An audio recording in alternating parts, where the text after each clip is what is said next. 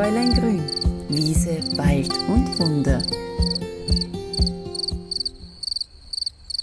Einen schönen guten Morgen aus der Natur. Ich melde mich zurück von meinem kurzen Sommerurlaub, den ich in den Bergen auf 2600 Metern Höhe verbracht habe. Da, wo es auch ein bisschen kühler ist, also die höchste Temperatur war so 17 Grad und die Füße sind oft im Gebirgssee gelandet. Und da oben, das ist immer so ein bisschen eine, ein Ritual, das ich habe, dass ich einmal im Jahr ganz weit rauf in die österreichischen Alpen fahre und dort meine Naturapotheke mit Alpenkräutern auffülle. Der Grund, warum Alpenkräuter so eine wertvolle Ergänzung zu meiner Naturapotheke sind, zu den Kräutern, die ich bereits in der Naturapotheke habe, ist, dass die Inhaltsstoffe, und da spreche ich von Inhaltsstoffen wie ätherisches Öl, Bitterstoffe, Gerbstoffe, dass diese ganz weit oben in den Bergen eine viel größere Intensität haben. Die sind viel wirksamer. Warum? Wenn man sich das kurz einmal überlegt, klingt es dann eigentlich eh ganz logisch, weil die Gegebenheiten da in den Alpen ganz oben natürlich viel rauer sind. Da kann es dann auch im August einmal wieder schneien. Wenn die Sonne scheint, dann ist es sehr intensiv. Starke Winde, Fressfeinde. Und die Pflanzen bilden ja die Inhaltsstoffe, um sozusagen das pflanzliche Immunsystem zu haben. So könnte man das eigentlich bildhaft zusammenfassen. Und wir können uns diese Inhaltsstoffe zunutze machen. Und ähm, es gibt ein paar Kräuter, die es auch sowohl unten, jetzt bei mir in der Stadt Salzburg vielleicht sogar gibt zu finden, als auch in den Alpen.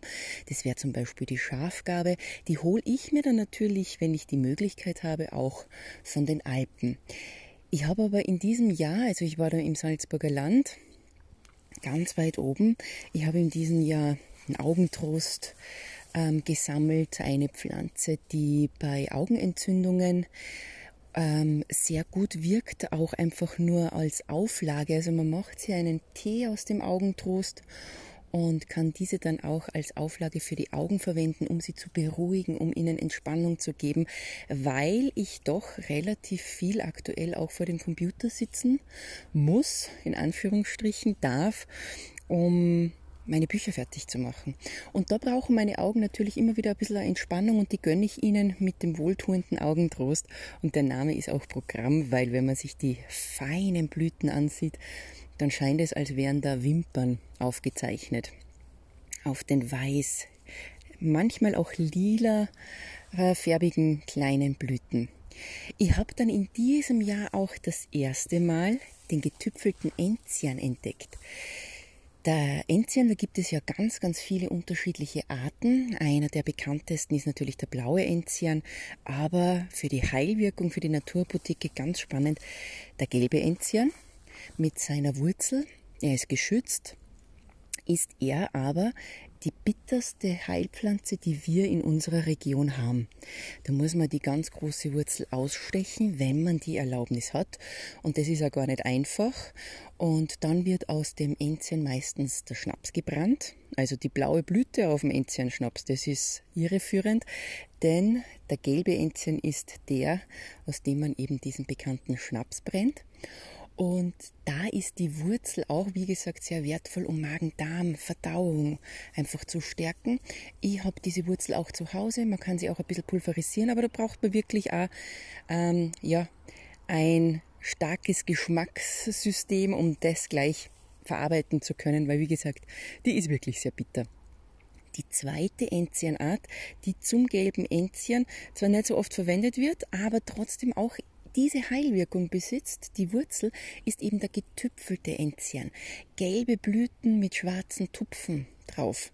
Eindeutig zu erkennen und in diesem Jahr das erste Mal vor meinen Füßen gelandet, weil ich mich da auf einen Stein gesetzt habe, die Aussicht genossen habe, auf den Gletscher geschaut habe und dann plötzlich vor mir der getüpfelte Enzian. Auch streng geschützt, also zum Anschauen wunderbar, zum Ausgraben auf keinen Fall. Warum ich aber auch in diesem Jahr unbedingt Alpenkräuter wieder haben wollte, ist, dass ich die Meisterwurz im letzten Jahr bei meinem Bergurlaub in Osttirol lieben und schätzen gelernt habe. Die Meisterwurz, ein sehr altes Heilkraut der Bergbewohner, die für jede Lebenslage sozusagen immer eingesetzt wurde. Meisterwurz zählt zu den Doldenblütlern. Das heißt, man muss diese Pflanze wirklich zu 100 Prozent bestimmen können, aber da hilft uns auch die Nase, weil wenn man dann ein Blatt zum Beispiel abbricht, dann riecht es so nach frischem Sellerie, bisschen würzig, einfach wie ein frisches Gemüse und die Blätter sind ganz intensiv grün.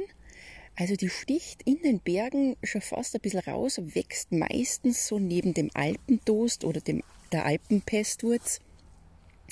Und die drei äh, geteilten Blätter sind auch ein ganz heißes Indiz, um diese Pflanze zu erkennen.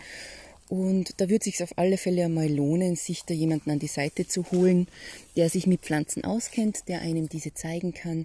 Das habe ich nämlich im letzten Jahr gemacht, damit ich sie auch hundertprozentig sicher bestimmen kann. Und in diesem Jahr war es dann eindeutig, wie ich sie gesehen habe. Und sie wächst in den Bergen wirklich zahlreich. Die Wurzel habe ich mir im letzten Jahr schon besorgt. Die habe ich nicht selber ausgestochen, sondern die habe ich mir in einem Kräuterfachhandel besorgt. Also das ist immer ein heißer Tipp, wenn man die Kräuter noch nicht zu 100 Prozent bestimmen kann, dass man sich da einfach aus einem Fachgeschäft diese holt, ob das jetzt ein Kräuterhaus ist oder die Apotheke. Das ist jedem selber überlassen. Aber in diesem Jahr war es noch ein bisschen zu früh, um selber die Wurzel auszustechen. Und die Wurzel wird meistens eben verwendet für ähm, ganz verschiedene ähm, Lebenslagen.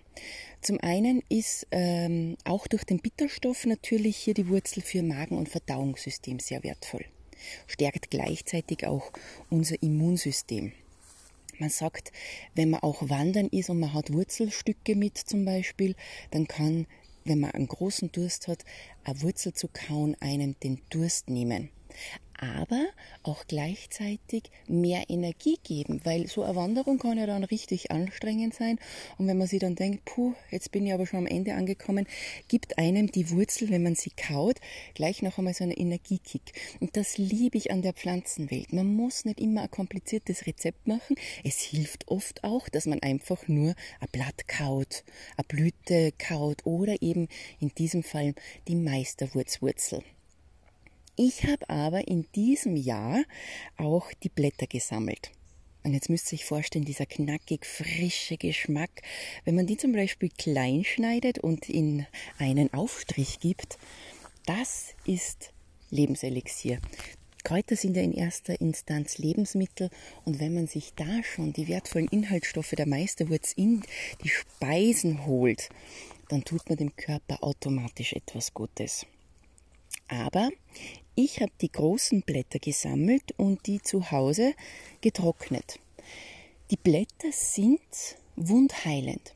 Bedeutet, wenn man zum Beispiel unterwegs ist und man hat eine Wunde, ist das Blatt eine Erste-Hilfe-Pflanze.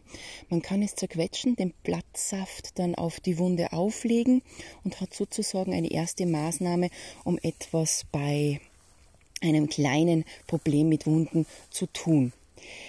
Die getrockneten Blätter können aber auch dann für die Wundheilung eingesetzt werden, wenn jetzt zum Beispiel eine Wunde schlecht heilt.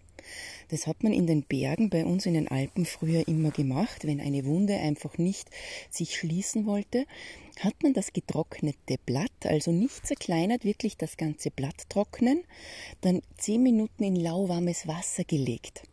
Die Pflanze regeneriert sich sozusagen, frischt wieder auf und dann kann man einen Blattumschlag machen. Man sollte den so ein bis zwei Stunden mindestens oben lassen, wenn es geht sogar über Nacht.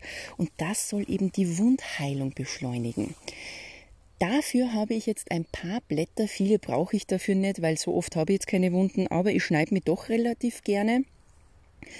Dafür habe ich die Meisterwurzblätter jetzt mitgenommen, werde sie trocknen und beim nächsten Mal, wenn ich eine kleine Wunde habe, werde ich das dann auf alle Fälle versuchen. Aber das ist übertragenes Wissen.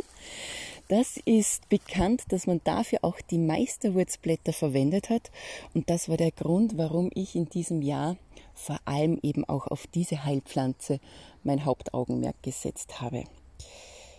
Ich kann es jedem nur empfehlen, dass man einmal rauf in die Berge fahrt und sich ein paar Pflanzen vornimmt zu entdecken, vielleicht sogar dann schon zu sammeln, wenn man sich 100% sicher ist und damit die eigene Naturapotheke ein bisschen aufzufüllen. Wenn ihr jetzt noch mehr über die Meisterwurz wissen wollt, dann schaut auf meinen Blog Fräulein Grün. Da gibt es Beiträge, die ich veröffentlicht habe, wo ich die Meisterwurz näher vorstelle und eben auch ein bisschen was zum Kauen der Wurzel oder eben zu diesen Wundumschlägen erzähle. Ja, das war's jetzt eben wieder von Fräulein Grün, Wiesewald und Wunder. Es wird jetzt wieder regelmäßig ähm, Podcast-Folgen von mir geben und ich freue mich, wenn ihr dann wieder einschaltet und wünsche euch noch einen ganz feinen Tag.